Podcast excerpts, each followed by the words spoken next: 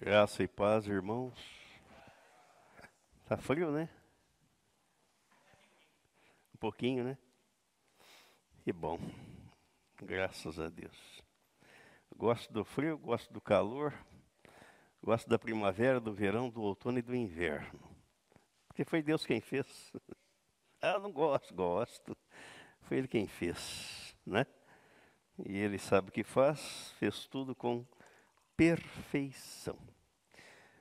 Irmão Mariano, quem te disse para você fazer a abertura com a leitura do livro do profeta Isaías?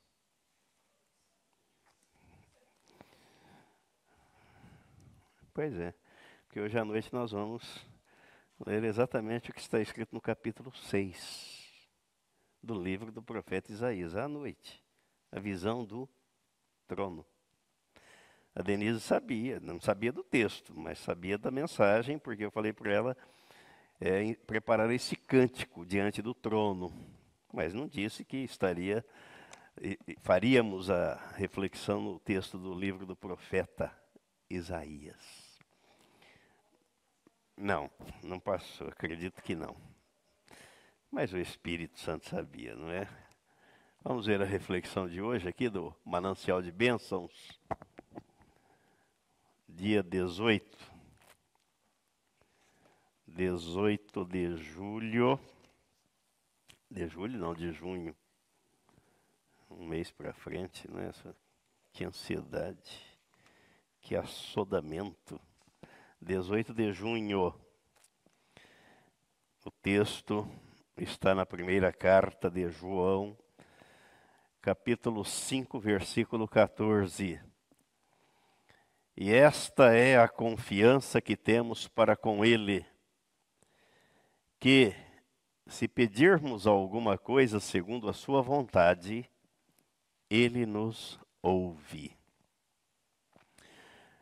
Reflexão: Como é que Deus ficaria se atendesse a todos os pedidos e satisfizesse a vontade do orador?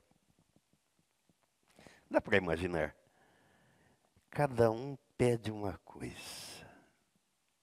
De acordo com Tiago, segundo seu bel prazer. O senhor me dá isso, o senhor faz aquilo, o senhor. E dando ordens para Deus, né? Dando ordens ainda para Deus. Como se Deus fosse capacho. Vou atender a sua ordem, o seu pedido. Vou fazer isso, vou fazer aquilo, vou fazer. Glória a Deus que a lógica bíblica destoa da razoabilidade humana. Ele faz a vontade dele. E cabe a cada orador se curvar diante dela. Devemos, portanto, orar e pedir que Deus faça a vontade dele sobre a nossa vida, a vida dos nossos amigos, familiares, e até dos nossos inimigos. Temos que aprender a confiar na vontade de Deus, que além de nos salvar, Ele quer que sejamos pessoas íntegras, que desfrutem do relacionamento e comunhão com Ele e seu Filho Jesus Cristo, além de sermos guiados pelo Espírito Santo. Isso é pouco? Não, é tudo. Que coisa. A gente precisa aprender, crescer, pôr em prática o que está escrito na Bíblia. O Senhor faz isso, o Senhor me dá aquilo, o Senhor. Misericórdia. O Senhor cumpre em nós a sua vontade, o seu propósito. Vamos nos colocar em pé. Pai Santo, nós te agradecemos pela manhã deste dia, pelo primeiro dia da semana, pela nossa ressurreição juntamente com Cristo, porque o Senhor nos fez participantes da crucificação, da morte, do sepultamento juntamente com Jesus Cristo. E assim, juntamente com Ele, o Senhor nos ressuscitou. E está escrito na tua palavra que o Senhor nos fez assentar nos lugares celestiais em Cristo Jesus.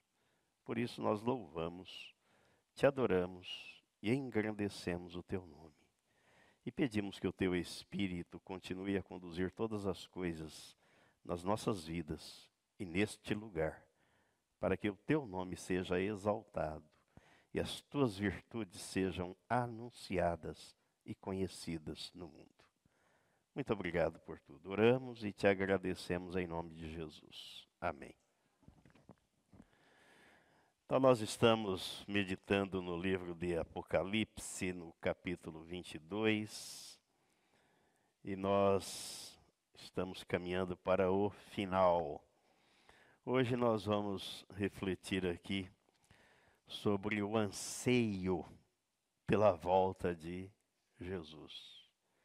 Ansiamos, desejamos, almejamos, de fato, a volta de Jesus ou queremos prolongar os nossos dias aqui na terra, nesse mundo?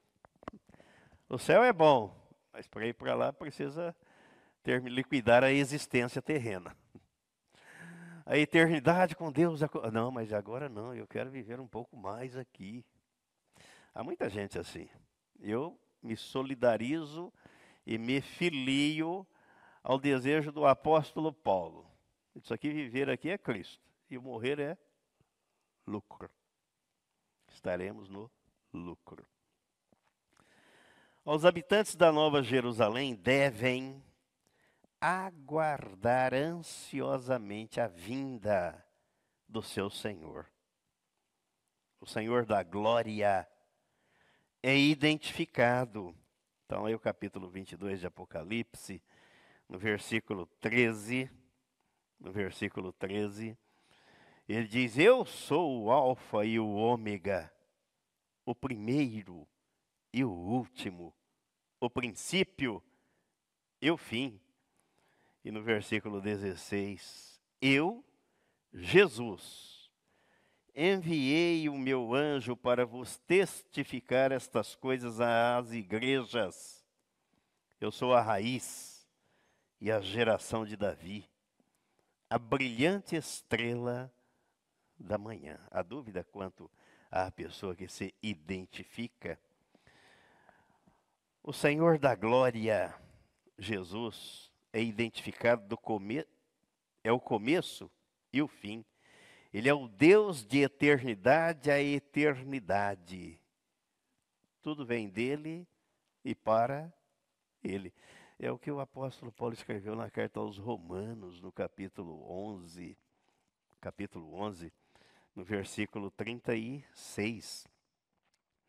Ele diz: Porque dele, e por meio dele, e para ele, são todas as coisas. A ele, pois, a glória eternamente. Amém. E a gente lembra lá do evangelho escrito por João no capítulo 1, quando ele diz que tudo foi feito por meio dele. Nada do que foi feito se fez sem ele. Ele é o Verbo. Ele era, ele é e ele será. Jesus é o ascendente e o descendente de Davi. Olha o versículo 16 que nós lemos aí de Apocalipse 22. Eu sou a raiz, o final, segunda parte do versículo 16. Eu sou a raiz e a geração de Davi. O ascendente, quer dizer, ele já existia antes do rei Davi. E é o descendente, porque vem da linhagem de Davi. Ele é a raiz e também a geração de Deus, ele é filho e também é senhor. Ele abarca, abrange toda a história. Jesus é a brilhante estrela da manhã, ele anuncia o alvorecer da eternidade, anunciando que esta vida é apenas um prelúdio, um ensaio para a vida real. Por isso que eu digo, nós estamos aqui num período de treinamento para a eternidade com Deus.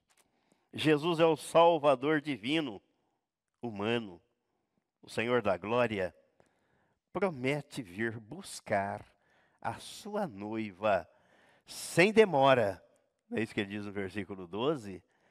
Eis que venho sem demora. Ô oh, Senhor, mas há mais de dois mil anos que o Senhor prometeu.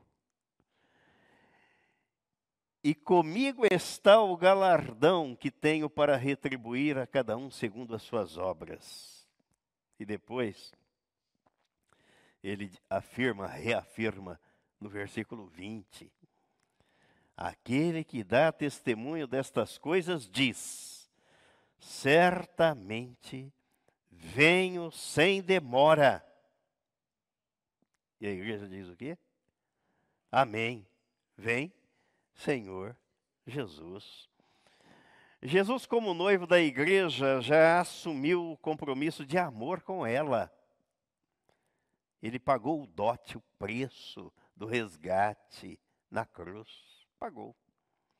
Agora a noiva deve se preparar para aquele dia.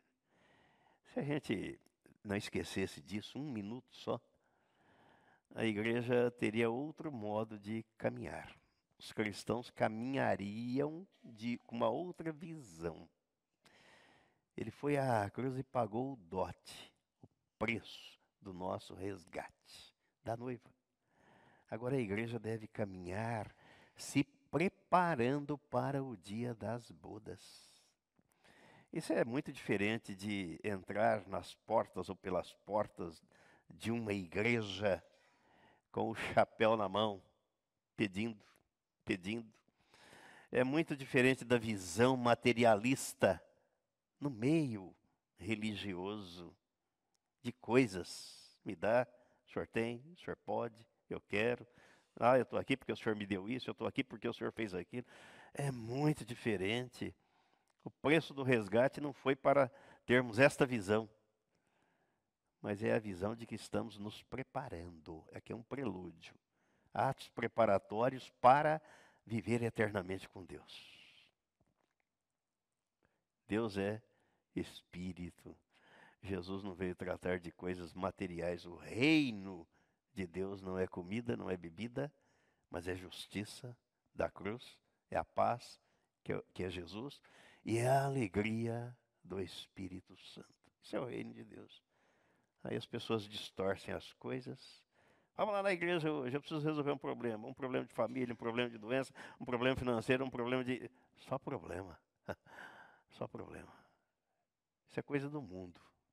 Não é do reino, não faz parte do reino. Ah, mas Deus não sabe que a gente sabe. E ele garante na palavra dele que se você buscar o reino dele em primeiro lugar, as demais coisas ele vai acrescentando na nossa vida. E ele supre todas as nossas necessidades. Não vontades, necessidades.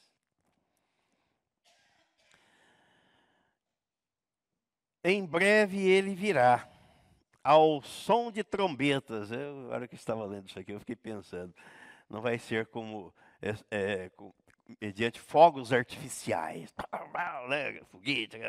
Não, ao som de trombetas. Mas se ele prometeu voltar em breve, por que já tem dois mil anos e ele não voltou ainda? Porque alguns julgam a sua vinda demorada.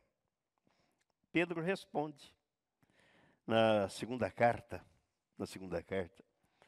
Esse questionamento já era feito. Aliás, a igreja primitiva quando nós lemos lá o capítulo 2 do livro de Atos, ela se reunia diariamente, eles estavam no templo, e a ideia era que Jesus voltasse rápido, naqueles dias. Naqueles dias. Por isso, eles vendiam tudo, estavam sempre juntos.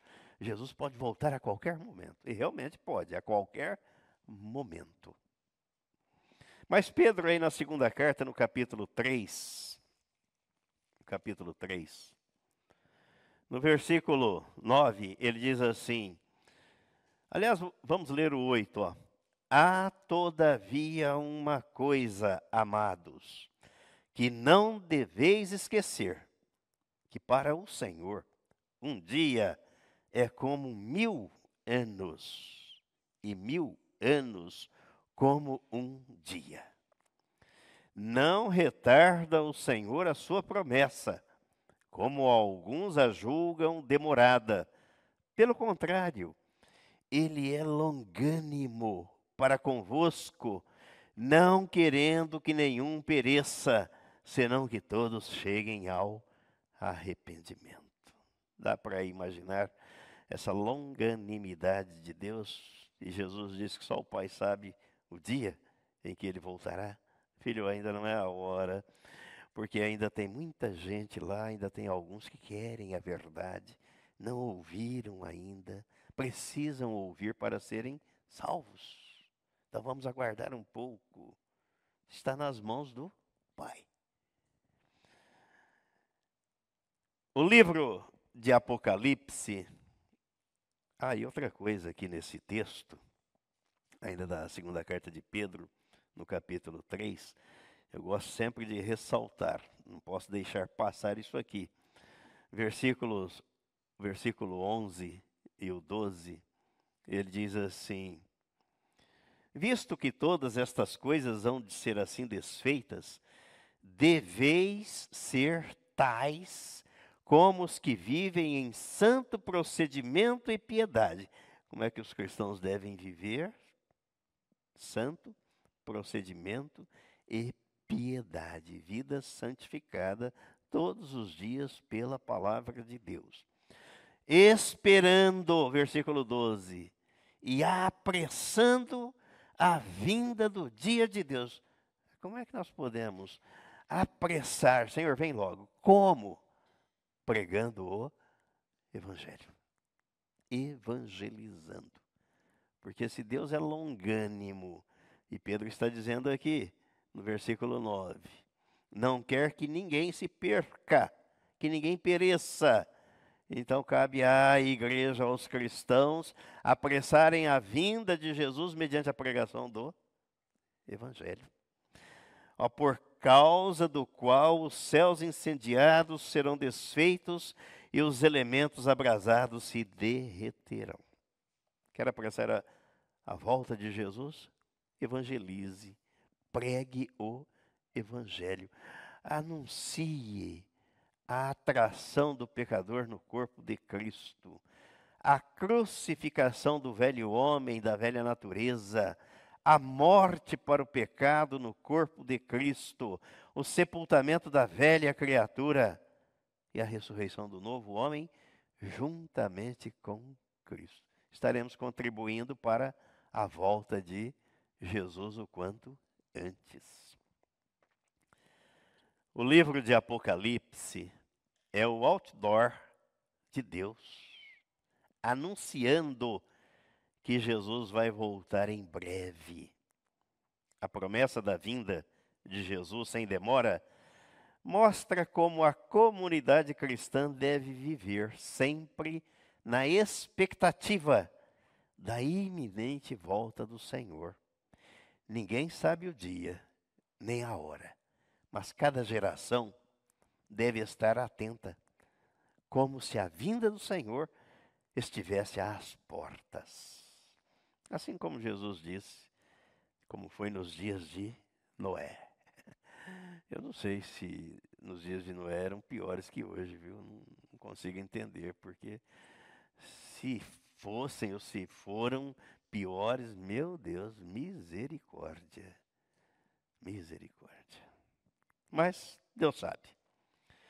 A noiva do cordeiro deve clamar ansiosamente para que o seu noivo venha.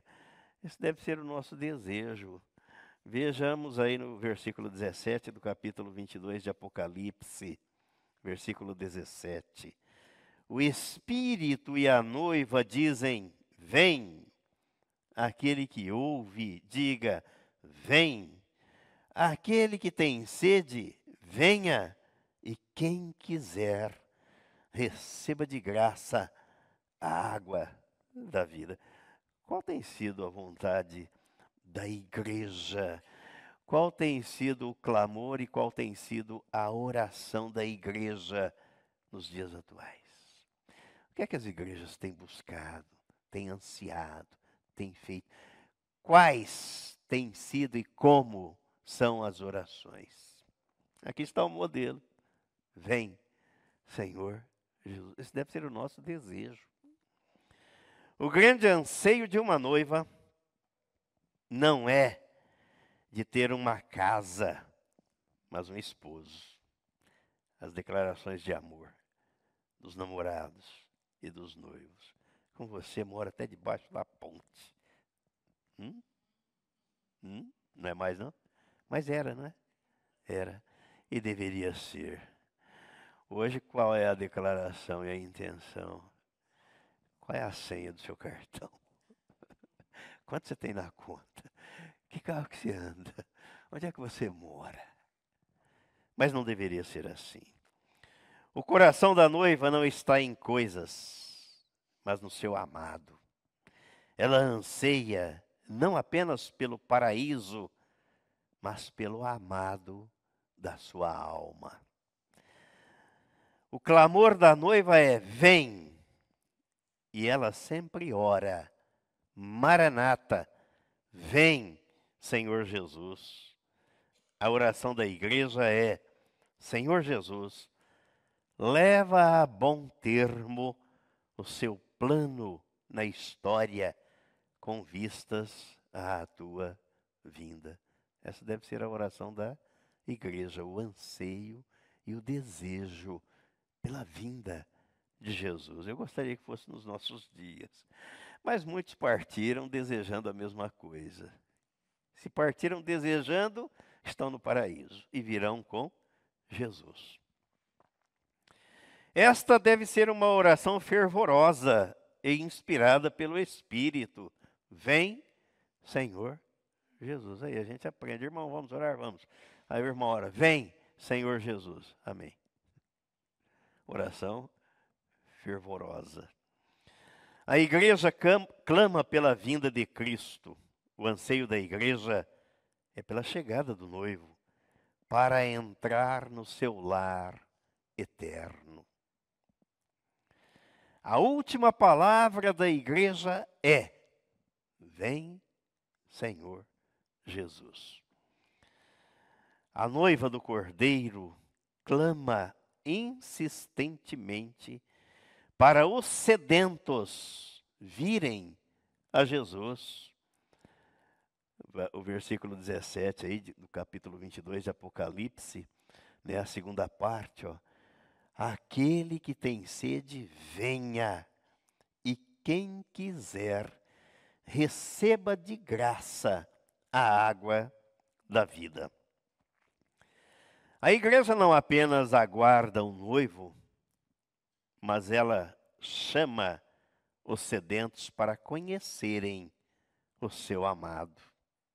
A igreja proclama que Jesus satisfaz ela tem a água da vida.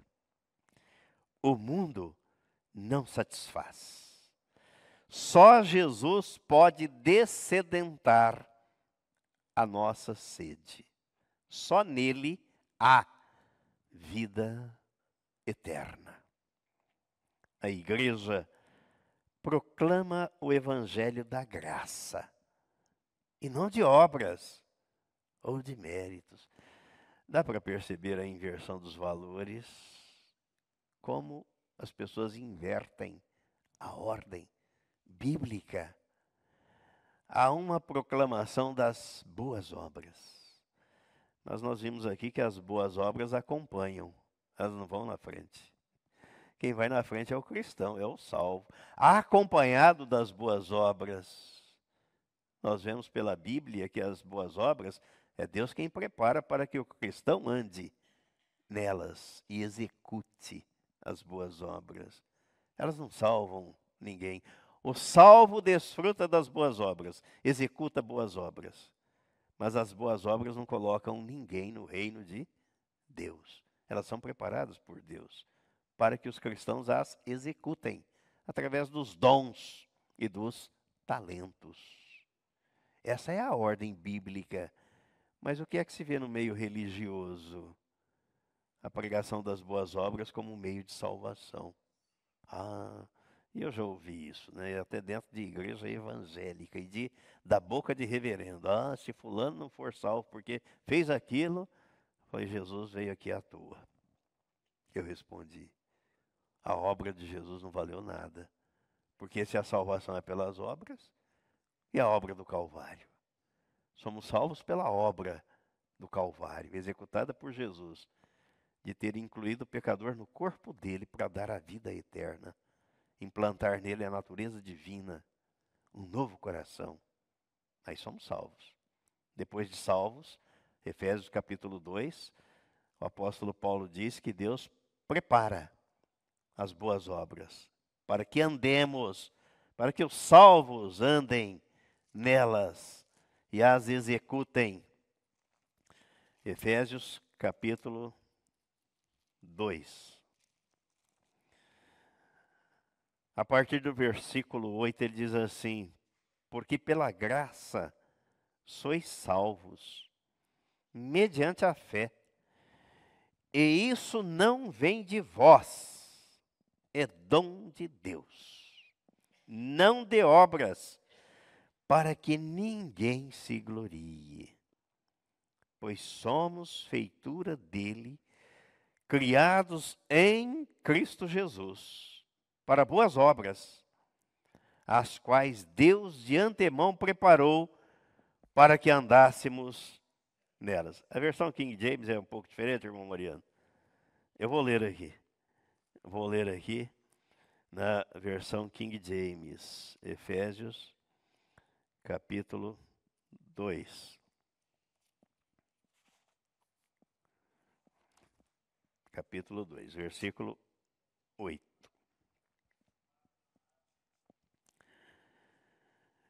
Porquanto pela graça sois salvos, por meio da fé. E isto não vem de vós, é dom de Deus. Não vem por intermédio das obras, a fim de que ninguém venha a se orgulhar por esse motivo. Pois somos criação de Deus, realizada em Cristo Jesus, para vivermos em boas obras, as quais Deus preparou no passado para que nós as praticássemos hoje. Deus fez tudo, né? Até as boas obras aqui agora você vai executar. Então não é mérito do homem, nem a salvação e nem a execução das boas obras. Não é mérito. Todo mérito, toda honra, toda glória àquele que tem a iniciativa, ao Senhor, que fez tudo e faz tudo em favor daquele que nele espera. Mas há uma inversão, porque o diabo cega o entendimento, não é os olhos, o entendimento. A pessoa não consegue entender.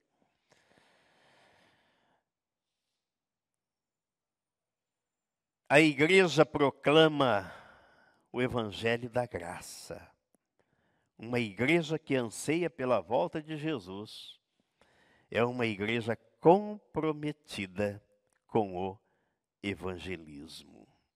É a missão da igreja, na carta aos Efésios mesmo, o apóstolo Paulo diz isso, e isso passa despercebido, longe daqueles que não têm regeneração. No capítulo 3,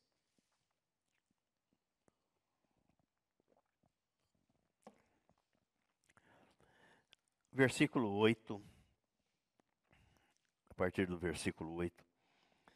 Ele diz: A mim, o menor de todos os santos, me foi dada esta graça de preparar aos gentios o evangelho das insondáveis riquezas de Cristo e manifestar qual seja a dispensação do mistério, desde os séculos, oculto em Deus que criou todas as coisas. Na carta aos Colossenses, no capítulo 2, ele diz que esse mistério é Cristo em vós, é Cristo em mim, é Cristo em nós. Esse é o mistério.